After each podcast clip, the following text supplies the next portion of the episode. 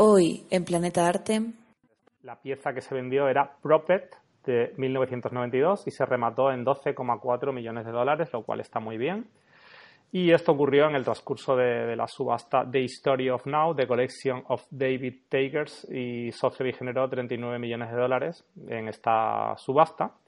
Y bueno, eh, pongámonos en situación ese mismo día, esa misma subasta, y eh, empezamos con, con, lo que sabemos sobre el Affair Banksy, llamémoslo así. Pues salía a la venta la obra Girl with Balloon, una de las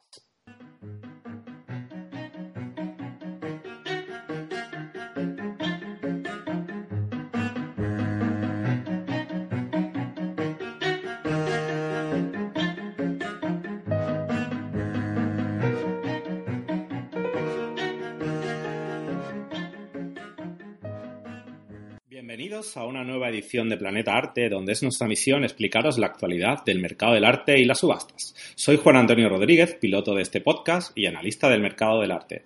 Me acompaña habitualmente Marian Ceballos, experta en historia del arte y copiloto del programa. Este podcast está sponsorizado por The Art Market, la plataforma de información sobre el arte y las subastas que conecta diariamente a galerías y casas de subastas con miles de coleccionistas en todo el mundo.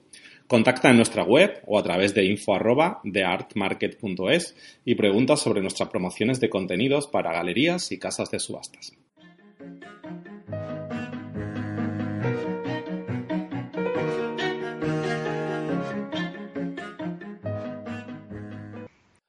Buenos días, bienvenidos a una nueva edición de Planeta Arte, en nuestra edición número 17. El plan de vuelo de hoy nos llevará a Londres para repasar qué ocurrió durante la Feria Fritz de Arte Contemporáneo, las subastas que acontecen junto a Fritz y, obviamente, tendremos que hablar de eh, Banksy. Lo estoy pronunciando bien, creo, si no, María me corregirá, pero eh, sí, correcto. Bien, pues evidentemente todos sabemos que este mes ha sido para bien o para mal, luego veremos qué implicaciones ha tenido pues esta presencia que ha salido del ámbito del arte para llegar a la cultura popular. Todo el mundo, todos tenemos amigos que nos han preguntado qué ha ocurrido con Mansi, qué, qué ha pasado, unos celebrando su acción, otros un poco más eh, experimentados preguntándose si él no es también a la vez eh, se beneficia de esto. En fin, hablaremos un poco de todo lo que ha traído la performance Bansi o ¿cómo podríamos denominarlo? La destrucción de una obra y el renacimiento de otra, ya lo veremos. Y por último, eh, bueno, por último no, perdón, eh, otro de los temas que trataremos, como siempre, son las ventas que han ocurrido en subasta en España durante el mes de septiembre y también quizá podemos dar algún avance de las ventas que ya se han eh, ocurrido durante octubre, pues ya que estamos ya en fecha 21 de octubre, si no me equivoco. Y eh, también tendremos en nuestro Patreon en este contenido solo en exclusiva para nuestros mecenas, pues haremos un repaso de los 10 primeros capítulos del fantástico librazo de El subastador escrito por Simon de Puri. Me ha estado escuchando y ya la hemos oído, pero ahora la presento y la dejo que nos salude a Marian Ceballos, la responsable de contenidos de The Art Market. Buenos días, Marian, ¿qué tal? Días, Juan. Bien, todo bien, con muchas ganas del podcast de este mes, sobre todo del bono, porque ya sabes que a mí eh, Simon de Pure me parece una figura súper importante en el mundo del arte y, bueno, creo que nuestros oyentes bonus van a disfrutar bastante de... Bueno, y creo... Sí, y, los que no lo son, pues deberían ya suscribirse y contribuir con, unos cuantos dólares, porque sí, eh, poder escuchar un resumen eh, rápido de este libro, pues mira, es, es, algo muy interesante. ¿Qué más eh, me dices? ¿Qué te parece lo de Banksy antes de que entremos en detalle? Banksy, perdón. ¿Qué te voy a contar de Banksy? O sea, a ver, hasta cierto punto podemos entrar en las típicas polémicas, ¿no? De cómo una casa de subastas no se percató de que el marco de una de las obras más importantes que iba a subastar esa noche eh, tenía una trituradora de papel. Llevo días buscando la, palabra eh, que, porque se utiliza es red, es red, y no me salía lo de trituradora, gracias, no me salía. Pues sí, la obra en la trituradora. Bueno, eh, creo que si te parece, vamos a empezar a. Voy a hacer un poco de cronología de, este tema. Empezamos por, por Bansi, como no podía ser de otra manera, y vas interviniendo, me vas diciendo, porque tu opinión, desde luego, siempre es interesante. ¿Lo hacemos así?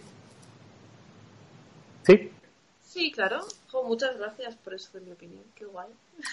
Sabes que sí. a estas horas de la mañana sientan muy bien esos comentarios. Por supuesto, Marian, por supuesto.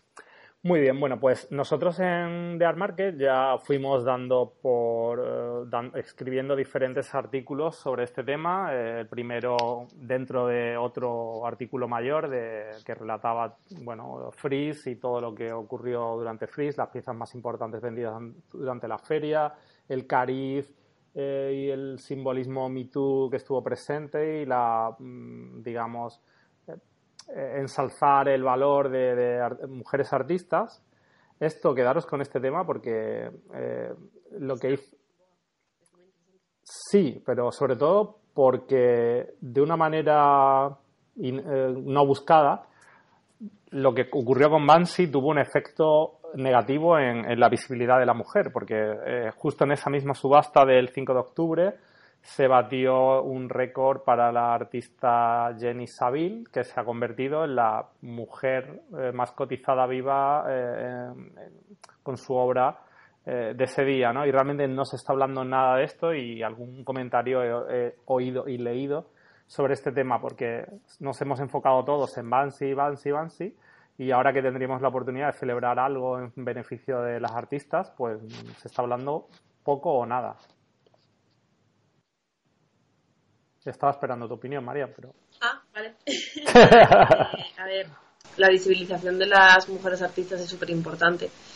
Me alegro un montón de lo que acabas de decir porque creo que incluso a día de hoy, bueno, creo no, es que son datos, pero a día de hoy se sigue viendo eh, muy poca presencia de la, de la mujer como artista en los museos, las galerías, las casas de subastas, te voy a contar, o sea, coges un catálogo y el 80-75% de los nombres son masculinos, ¿no?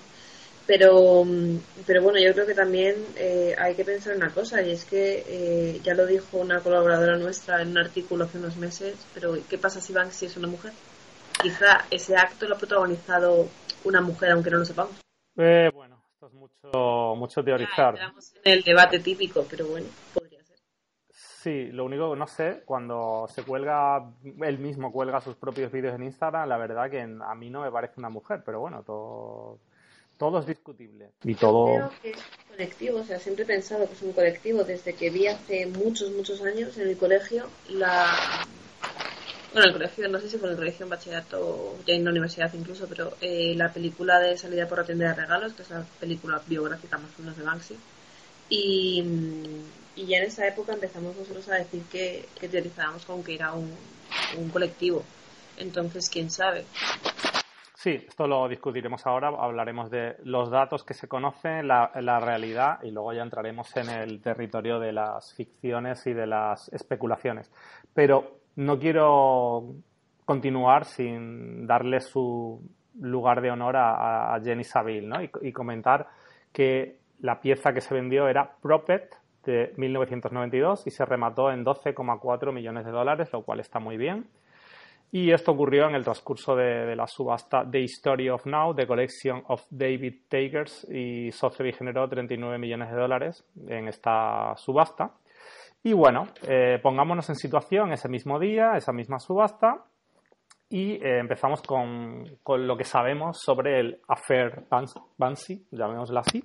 Pues salía a la venta la obra Girl with Balloon, una de las piezas eh, icónicas del artista que fue elegido por en una encuesta como la obra histórica británica que, los británicos, valga la redundancia, pues tienen más estima y, es la que más representativa para ellos, es la que más les gusta.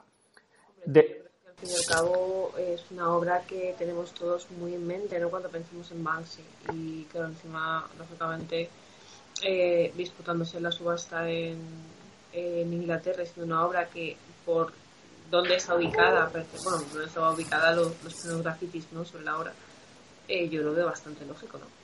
Sí, bueno, además la peculiaridad era que este tipo de obra, pues estaban, como sabemos, eh, hubo una tirada, bueno, la obra original fue la que se realizó en la calle.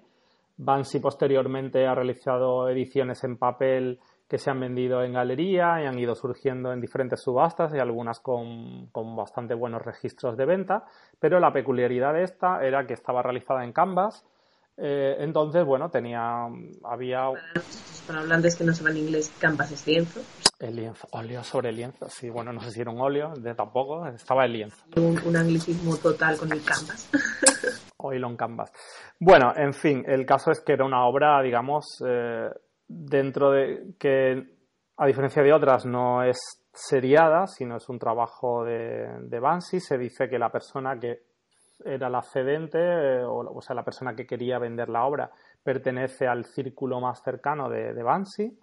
La obra venía con un eh, con el polémico marco, que eh, esto también vamos contando detalles porque para muchos esto ya fue sospechoso que, que, que no mirara, no revisara este marco, porque es habitual sacar las obras de su marco para inspeccionarlas y demás, pero en, lo que es el arte contemporáneo, por lo visto, y según hemos leído y documentado y preguntado, pues si el artista dice que el marco es parte intrínseco de la obra, eh, entonces no se, no se toca. Y en este caso parece que había órdenes explícitas de, eh, de bueno, del grupo que verifica, esto es otro, otra información que quizá no es conocida al gran público, Bansi tiene su propio colectivo también de, verificadores de obra para controlar que no se saquen ni se expolien de la calle obras suyas y digamos que tienen que darle el visto bueno.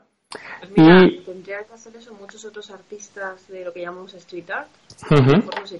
Bueno, no, no, sé, no, quizás existe, no, no lo sabemos, no puedo decir que esto no exista. Pero ya me hace mucha gracia que, que, este colectivo se llama Pest Control, o sea, control de plagas. o sea, ya empieza a decir mucho del, del carácter, em, bueno, un poco punky, un poco fuera, dentro y fuera del mercado, que es lo que se le, a veces se le critica a Bansi. Eh, luego hablaremos de todo esto. Mm, para mí una filosofía de, los artistas callejeros, que su filosofía no es que sea en contra del capitalismo o en totalmente, vaya, o, al menos es lo que interpreté viendo alguna película documental de las que todos tenemos en mente, que en las que salen artistas urbanos y sale Banksy, aunque sea con la voz distorsionada y, en penumbra, ¿no?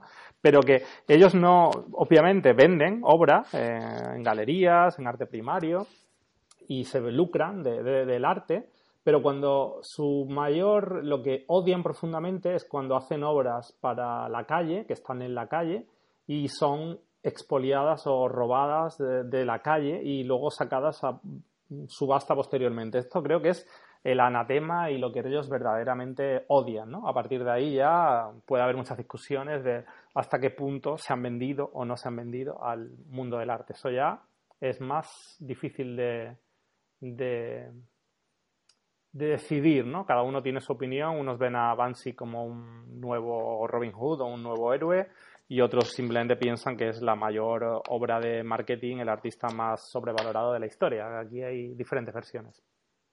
¿Qué opinas? Es que, a ver, el problema con Banksy es el de siempre, que mola mucho la figura que se ha generado, ¿no? El misticismo y tal, pero hasta cierto punto yo creo que genera incluso más mal que bien, bajo mi punto de vista. Bueno, si te parece, continuamos. Lo habíamos dejado en Pest Control y luego seguimos porque creo, quiero diferenciar un poco lo que es el, los hechos de, de, de, de toda, de toda la polémica. Entonces, bueno, Pest Control verifica la obra, le da el ok. Hay un típico tire y afloja sobre las comisiones que se van a pagar al vendedor, si se vende. Eh, empieza a circular rumores de que la obra va a subir mucho de precio por todo lo que hemos dicho antes, que está hecha en lienzo, que, detrás viene firmada por el propio Bansky como un regalo a Joe, Joe, que se supone que es una chica, algunas eh, dicen que, que como, bueno, volvemos a lo mismo, que esta obra parte de un grupo muy cercano a Banksy, eh, como parte de este montaje de Banksy, esta performance con la posterior trituración, vamos, hablando en plata, que se le han colado bien a, a, Luego también mm, hablaremos sobre este detalle, si estaba Sotheby's o no al tanto de lo que iba a ocurrir, era todo algo preparado o no lo era. El caso que nos ponemos en esa negociación previa, la obra se acepta, se siguen todas las indicaciones mm, para, para, la, para que la obra sea puesta en venta y algunas peculiaridades. Siendo una obra que no era ni mucho menos una obra top lot, eh, bueno, quiero decir, una de las obras más importantes de, de esa subasta, ha llamado la atención que estuviera situada en la. Bueno, de hecho, sí, ha llamado la atención que estuviera muy visible en, lo que es la propia subasta. Estaba delante de, digamos, donde la gente podía estar continuamente viendo la obra durante la subasta, cuando en realidad no debería estar emplazada ahí. ¿Ok? Y luego eh, también se ha comentado que qué casualidad que era el último lote de la noche, con lo cual eh, toda la performance esta, pues no desviaba la atención o podía provocar que la subasta quedara alterada, se pudiera, imagínate, suspender o provocar cambios en las posibles ventas. O sea, afectó poco en lo que es el desarrollo de, la subasta y las ventas mm, posibles, ¿no? Todo esto ya lo vamos deslizando para que cada uno se haga su, composición de lugar. Y bueno, eh, estas son las condiciones que Pest Control o el círculo Cercanovansky planteó a Sotheby's, que la obra no se podía tocar el marco, que la obra tenía que estar visible en ese lugar concreto de la sala y que debería estar en la parte final. Esto es lo que se sabe. ¿Ok? Entonces, a partir de ahí, pues llegamos al momento culmen que ya habremos visto todos, porque el propio Ansi, en cuanto ocurrió, lo subió a su red social que utiliza a Instagram, donde él está últimamente, pues, eh, publicitando y explicando sus versiones de las historias.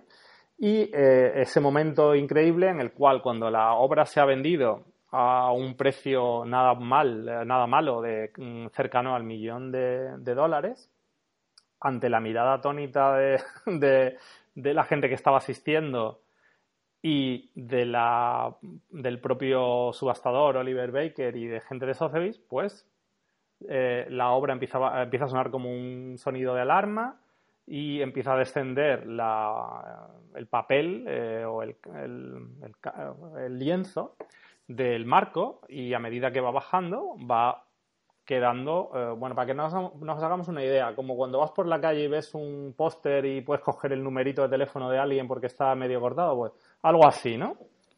¿Cómo definirías, eh, María, en ese momento? No sabría definirlo, sinceramente, o sea, no sabría decirte lo mismo. Bueno, como podéis imaginar, esta, esta imagen de troleo inmenso pues circuló a toda velocidad por las redes sociales, llegando a todos, eh, en el Facebook, en WhatsApp, en todos los medios sociales, abriendo telediarios. Y eh, para gloria de Bansi, eh, para, según muchos, y para escarnio y para indignación y cabreo de, algunos profesionales del arte que veían esta acción como bueno una risa o reírte del mercado del arte, al menos el mercado top del arte.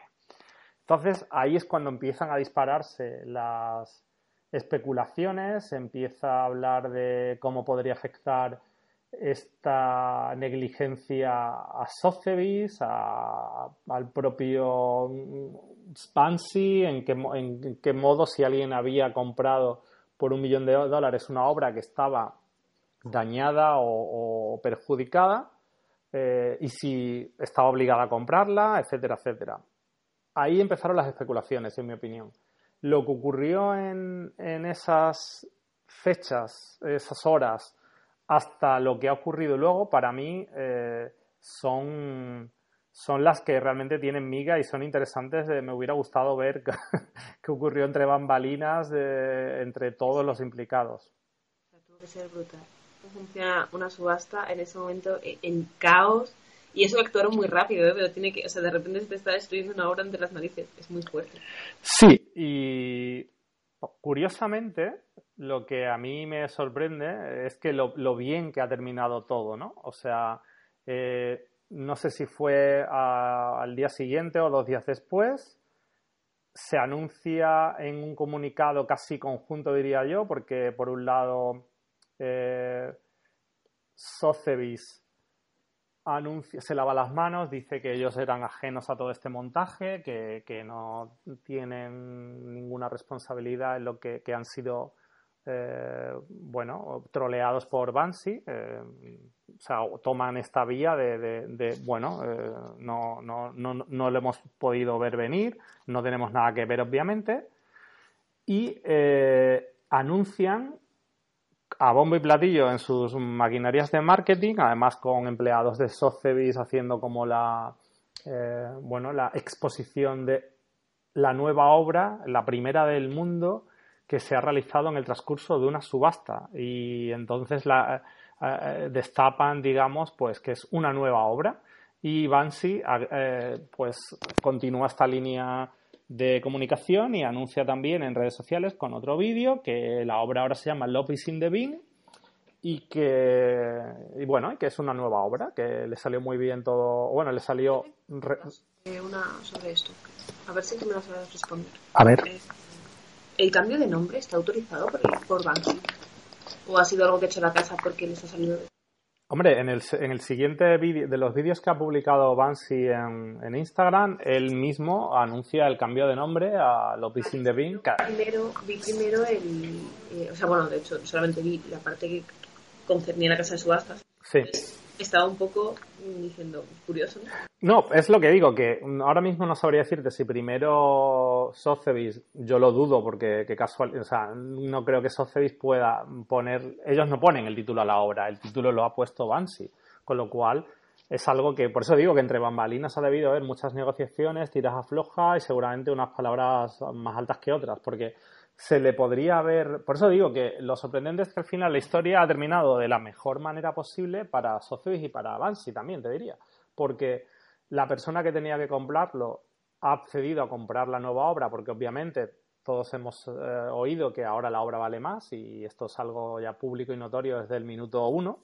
Eh, de que aunque estuviera a mitad eh, destrozada y la otra mitad no, si esto es real, porque también he oído teorías de que realmente era un truco de magia casi y o la obra continúa intacta detrás del, marco. He oído de, todo tipo de especulaciones. Pero el, eh, la, conclusión final es que se opta por decir que, que, se ha generado una nueva obra, con lo cual todos los daños y perjuicios que se le podrían reclamar tanto a Sotheby's como al propio Bansi por mm, romper una obra que está en un, o sea, sí, romper una obra que está expuesta en una sala de subastas y que, eh, bueno, podrían, habría que analizar bien las leyes, pero están en las eh, instalaciones de Sotheby's, pero evidentemente alguien dentro de Sotheby's boicoteó el, la obra. Entonces, eh, hay que indemnizar a la persona que compraba esa obra. Qué casualidad que optan por decir que es una nueva obra, eh, entonces todos se quedan, todo queda en nada. Eh, es un, una, creo que es un truco legal, eh, en mi opinión, y que permite que Sotheby's se apunte el tanto de que hemos sido los primeros, la primera sala que ha vivido en directo una creación de una obra en, durante el transcurso de una subasta. Y Bansi, pues también se atribuye un, este troleo, entre comillas, encima llama la obra el Lopis in the Bean, como un poco sigue con el cachondeíto de, de la basura, del mercado del arte es una mierda, eh, para contentar a su parroquia, posiblemente. Y por eso digo, todos salen reforzados. El mercado de Bansi en eh, secundario, en subastas, también se revaloriza, que lleva una época un poco floja. Y para los que quieran ver su lucha contra el mercado del arte como algo vigente, yo creo que, siguen viéndolo porque eh, no queda no queda demostrado ni mucho menos que, lo hayan hecho en conjunto y yo creo que no, yo creo que no, lo ha, no ha sido algo eh, ahora visto el tiempo y las diferentes cosas que han ido ocurriendo yo creo que eh, no, o sea, Sotheby's no, no, no podía saber esto. Quizá tenía alguna sospecha, pensaba que algo podía ocurrir, pero no, no a este nivel. Entonces yo creo que, que los han troleado y que Bansky ha, ha hecho lo que quería hacer. Y lo que sí ha ocurrido es que han tenido que ponerse de acuerdo en, que los daños para ambas partes sean mínimos. Esa es mi opinión, pero claro, aquí cada uno puede tener la suya. Yo creo que pienso como tú. Al principio me pareció un poco extraño, pero mm, acorde a lo que nos has contado ahora, tiene todo el sentido del mundo. Sí, se conoce un poco el mundo del mercado. Y por otro lado, creo que mm, que para el nuevo propietario, porque al final efectivamente ha sido la obra, eh, ha sido algo bueno, algo positivo. Mm, teniendo en cuenta que ahora mismo está creciendo eh, ese sector de propietarios de obras que no son coleccionistas al uso, sino que son inversores. Y obviamente esto probablemente revalorice la obra, porque actualmente ya sabe que el mercado está variando hacia ese, ese mercado en el cual no se valora simplemente el objeto, no hay un culto al objeto, sino que hay un culto a la experiencia. Entonces, un objeto eh, ya con, con, la historia que tiene, que tiene esta obra, con la forma de Banksy, y que además ha vivido eso, creo que va a revalorizarse mucho. Así que bueno, al final yo creo que ha salido positivo para todas las partes.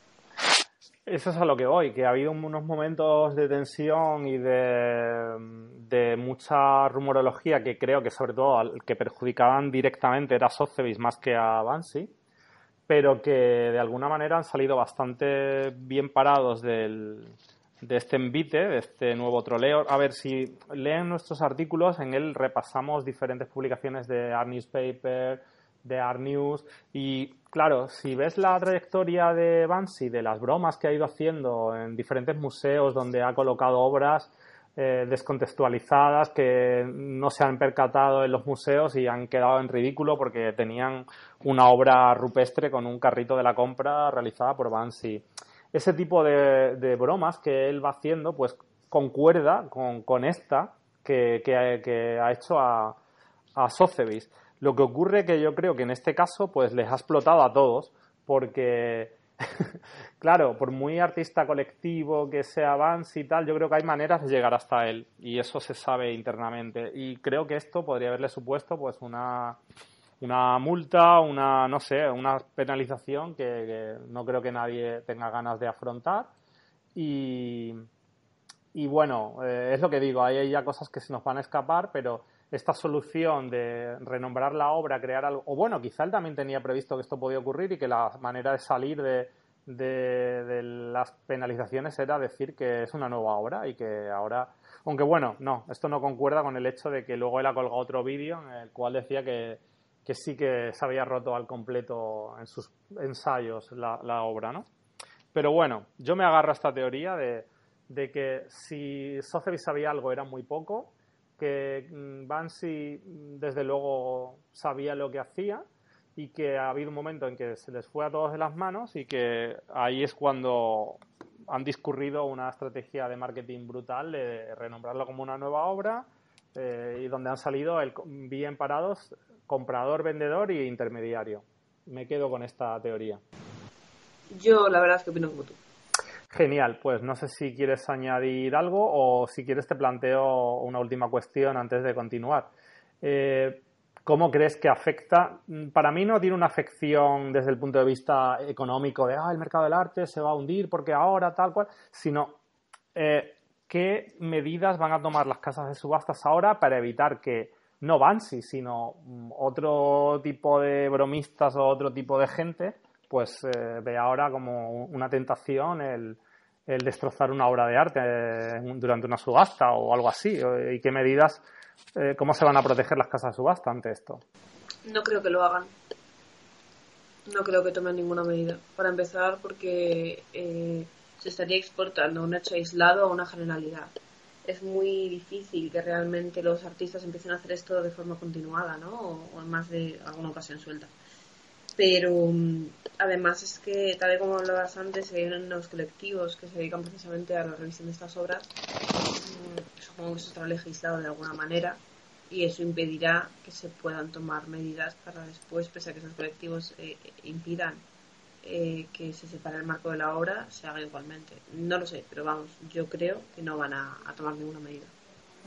Muy bien. Eh, yo quiero comentar para terminar una reflexión. Eh, había un artículo de Financial Times que, del que hemos sacado algunas ideas y que están en, en uno de los artículos que hemos escrito sobre el tema. Y me parece muy interesante. Es un experto de, que se llama Jan Daly, ex editor de la sección de arte del Financial Times, y que él resume un poco lo pas eh, con todo lo que ha ocurrido. Él dice que no importa que un trabajo nuevo haya sido creado, refiriéndose a Lopis in the ni que el afortunado comprador se encuentra que su pieza ahora es más valiosa por la notoriedad. Si comienzas a tirar de un simple hilo de este sistema de confianza que es el mundo del arte, ves que todo se desmorona rápidamente. Eh, su idea era que justo por el hecho de que el mundo del arte se basa en la confianza y que todo ocurre un poco entre sombras, se desconoce la, normal, muchas veces quién es el comprador, quién es el vendedor, eh, qué hay en medio. Entonces, eh, según Daily, un sistema que, que no tiene eh, esta, seguridad y que sin transparencia en las transacciones, en los precios, sin obligaciones de revelación, pues claro, depende 100% de la confianza y es un sistema que es fácilmente troleable justamente por eso y que Banksy ha utilizado esas, eh, esa identidad, esa, esas peculiaridades del sistema para intentar boicotearlo. ¿Qué opinas tú de estas reflexiones? Quiero decir, lo que al final se pide es como más transparencia, que es algo que ya venimos hablando de hace mucho. Siempre se pide más transparencia y siempre se pedirá. Y los que vienen de otros mercados extrañan, de hecho, de que el mercado del arte tenga tan poca transparencia. Pero bueno, ya sabemos que eso es una tendencia heredada, que está costando mucho que se, que se matice. Eh, quien más lo sufre es Claire McAndrew, de hecho, la pobre todos los años con sus informes, lo que le cuesta sacar los datos. Pero bueno, yo no sé, es que el tema de la transparencia en el mercado del arte es tan complicado, es algo que está tan perpetuado. Para terminar, un dato que me parece muy interesante. Eh, esto le ha ocurrido a Sotheby's y para que veamos ahora un poco la, gran diferencia de estrategia que está ocurriendo entre Sotheby's y Christie's, es que Christie's justamente acaba de anunciar que una de sus próximas subastas importantes, la de la colección de, de Ellsworth, Mayor Ellsworth, que es un millonario recientemente fallecido del sector del lujo de los cruceros, pues va a ser, han hecho un acuerdo con Artori, una empresa de, registro de obra por blockchain, y justo ellos van a la, a la tendencia de apertura y máxima seguridad. Van a registrar toda la colección en blockchain, con lo cual eh, toda la proveniencia de la obra, todo los, lo que se acontezca en la subasta, precio de remate, precio de salida, descripciones, etcétera, etcétera, para los que compren eh, van a recibir un, documento digital, una especie de, tarjeta con la información codificada donde está todo almacenado en blockchain. Y esto es una cosa que, bueno, ahora vamos a ver cómo, cómo ocurre, cómo transcurre todo esto y, qué impacto tiene en el mercado del arte este movimiento de, de Christie's justo como respuesta quizá a esta inestabilidad. Y lo dejamos por aquí. Eh, nosotros encantados de recibir en nuestro Twitter, Facebook, redes sociales vuestros comentarios sobre Girl with Balloon transformada en, por arte de magia en eh, Love is in the y todo lo que ha ido ocurriendo. Encantados de oír vuestra, vuestras opiniones. Y Mariana, ahora te cedo la palabra para que nos digas eh, qué ha ocurrido ya en, nuestro mercado. Nos movemos desde Londres, como digo, eh, nuestro viaje nos lleva a España, sobre todo a Madrid, Barcelona y también quizá Canarias. Y cuéntanos cómo, cómo van las ventas desde septiembre y lo que llevamos de octubre. Bueno, vamos a hablar ahora efectivamente, Juan, sobre las mejores ventas de septiembre, eh, en las cuales se coronó Durán vamos a hablar primero, primero sobre esta sala porque, bueno, fue la mayor sorpresa de la tarde eh, y de las subastas este mes, cuando apareció una pieza catalogada como Escuela Flamenca del siglo XIX, eh, una, una, piedad, ¿no? Una María llorando sobre Cristo muerto, ¿no? entonces salía por 1.500 euros. Y es cierto que había mucho interés. De hecho, las pujas automáticamente salieron realmente por 5.500, aunque el precio de salida fuera 1.500 y eh, no tardaron en subir hasta los, los 20.000. Eh, desde aquí ya se desmadró, por así decirlo, ¿no? Y, bueno, las pujas terminaron en 110.000 euros a un cliente en sala que, por lo que pensamos, estaba eh, comunicándose con un cliente exterior porque, mm, bueno, estaba al teléfono y consultaba cada movimiento antes de darlo, ¿no? bueno, fue una, fue una sorpresa. después ya hemos hablado de que se cree que pudiese ser un Quentin Masis que fue el fundador de la Escuela de Amberes y, demás, ¿no? Eh, también se vendió eh, un, una, bodega, una, uy, una bodega, una botella de Magnum Vega Sicilia de 1962 que eh, de los 350 en los cuales salía se vendió por 3.500, por lo cual, por lo que nos han dicho, es una, una botella de, de, un gran interés, ¿no? Así que bueno, hemos tenido un par de sorpresas en, en Durán. Continuamos ahora con Ansorena, en la cual se vendió un lienzo de José Gallegos del año 1885, perdón, que estaba firmado en Roma, salía por 38.000 euros y fue adjudicado por 40.000. Después también se vendió una obra de Emilio Grausala por 18.000 euros, Mujer descansando, y un Saura por, por 26.000, eh, al igual que un Tapiés por 29.000. Eh, es decir, fue, fue una buena venta, como, como suelen ser las ventas de Ansorena realmente, ¿no? especialmente en contemporáneo. También cabe destacar eh, la participación del Estado en las subastas de este mes, especialmente en la danzorena, en la cual eh, adquirió eh, unos manuscritos de Leopoldo Alas Clarín por 20.000 euros, entre entre los cuales incluía una novela sin terminar y una obra de teatro también inacabada. Eh, por lo que se comenta, lo más probable es que esta obra vaya directa a la Biblioteca Nacional. Y también el Estado adquirió el lote 816, que era una escopeta arcabucero real de Madrid realizada en miniatura para el infante don Antonio Pascual de 1763. Eh, en este caso se remató el conjunto de, cuartillas de Leopoldo Las Clarín por 20.000 y la escopeta Arcabucero por 7.000. Cabe destacar también en cuanto a Segre, eh, bueno, de Segre realmente cabe, bueno, cabe destacar una obra de José Guerrero por, por 42.000 y un bronce de la Fundación Capa titulado Toro por, por 19.000. Pero es que especialmente de Segre eh, cabe comentar que a día de hoy ya, ya, ya ha ocurrido, ¿vale?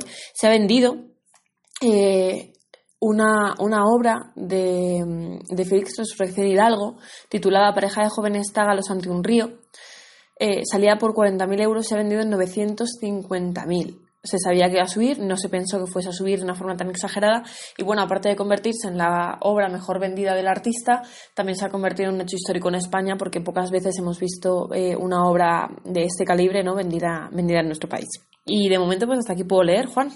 Sí, y por último yo tengo también una pequeña primicia porque, bueno, eh, hemos sabido eh, de una subasta que se ha realizado por primera vez en Gran Canaria, que hacía mm, no sé cuántos años que no había una subasta allí. Y realmente estamos sorprendidos porque nos han pasado algunos de los resultados y tenemos como, por ejemplo, eh, un lote del 19 de la subasta de, que se celebró el 18 de octubre en Gran Canaria. Martín Chirino, Afrocan, Hierro Forjado, rematado por el precio de salida en 140.000 euros. Esto implica que directamente ha entrado en el top 10 de, bueno, el top 3 casi, junto con la venta de Durán, eh, ambos están en la posición 3-4. Pasa ahora con Isbilia, pero sí, sí, desde luego ahora mismo en lo que llevamos de, año están en, en, una posición muy alta, mi enhorabuena. Sí, sí, habrá que seguirles más porque realmente muy buen catálogo centrado en artistas canarios y también en artistas eh, africanos, eh, algo un poco diferente a lo que estamos acostumbrados. Así que muy bien, habrá que seguirles, como tú dices. Y bueno, y antes de entrar en nuestro bonus, eh, para nuestros oyentes, ¿cómo le decimos? Nuestros oyentes habituales, ¿no? Porque, claro, los otros ya son premium. Pues nuestros oyentes habituales, bueno, seguramente podrán escuchar alguna entrevista de las que vamos realizando. también grabaremos eh, bueno, tenemos las recomendaciones Arti, que yo ya la tengo, no sé si tú tienes la tuya para ellos. Yo sí, claro, como siempre. Pues a ver, ¿qué nos recomiendas para este mes relacionado con el mundo del arte? Eh, a ver, em, sí, yo quiero recomendar una expo que está ahora mismo en el Prado, que es una exposición sobre Bartolomé Bermejo, que bueno, es un artista del siglo XV eh, es súper innovador para la época, tiene unas obras de arte súper llamativas. Ha sido muy falsificado, por desgracia, pero bueno.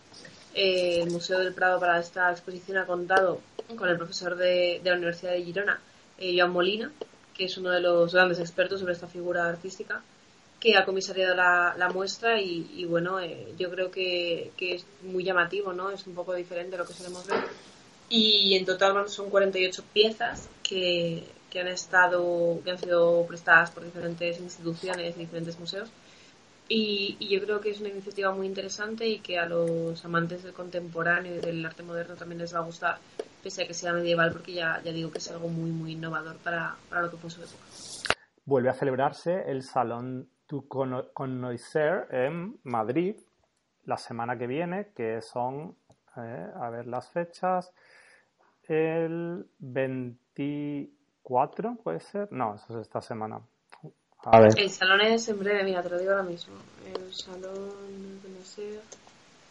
Eh, ahora mismo te digo, un segundo, que estoy entrando. Sí, 24-28. Sí, sí, sí, Correcto esta semana, del 24 al 28 de octubre, vuelve este salón de arte moderno, antigüedades y coleccionismo, que eh, pues completa la oferta de ferias de arte en Madrid y de antigüedades que no está nada mal. Envidia me da porque por aquí en Tarragona, Barcelona, la verdad que no tenemos tantas, tantas oportunidades de ver arte en ferias de este tipo, ¿eh? por supuesto. Pues recomendado queda y como decimos habitualmente, si nos queréis eh, recomendar o pedir que mencionemos alguna exposición, alguna cosa relacionada con el mundo del arte, pues eh, podéis hacernos llegar por email, redes sociales, etcétera, etcétera.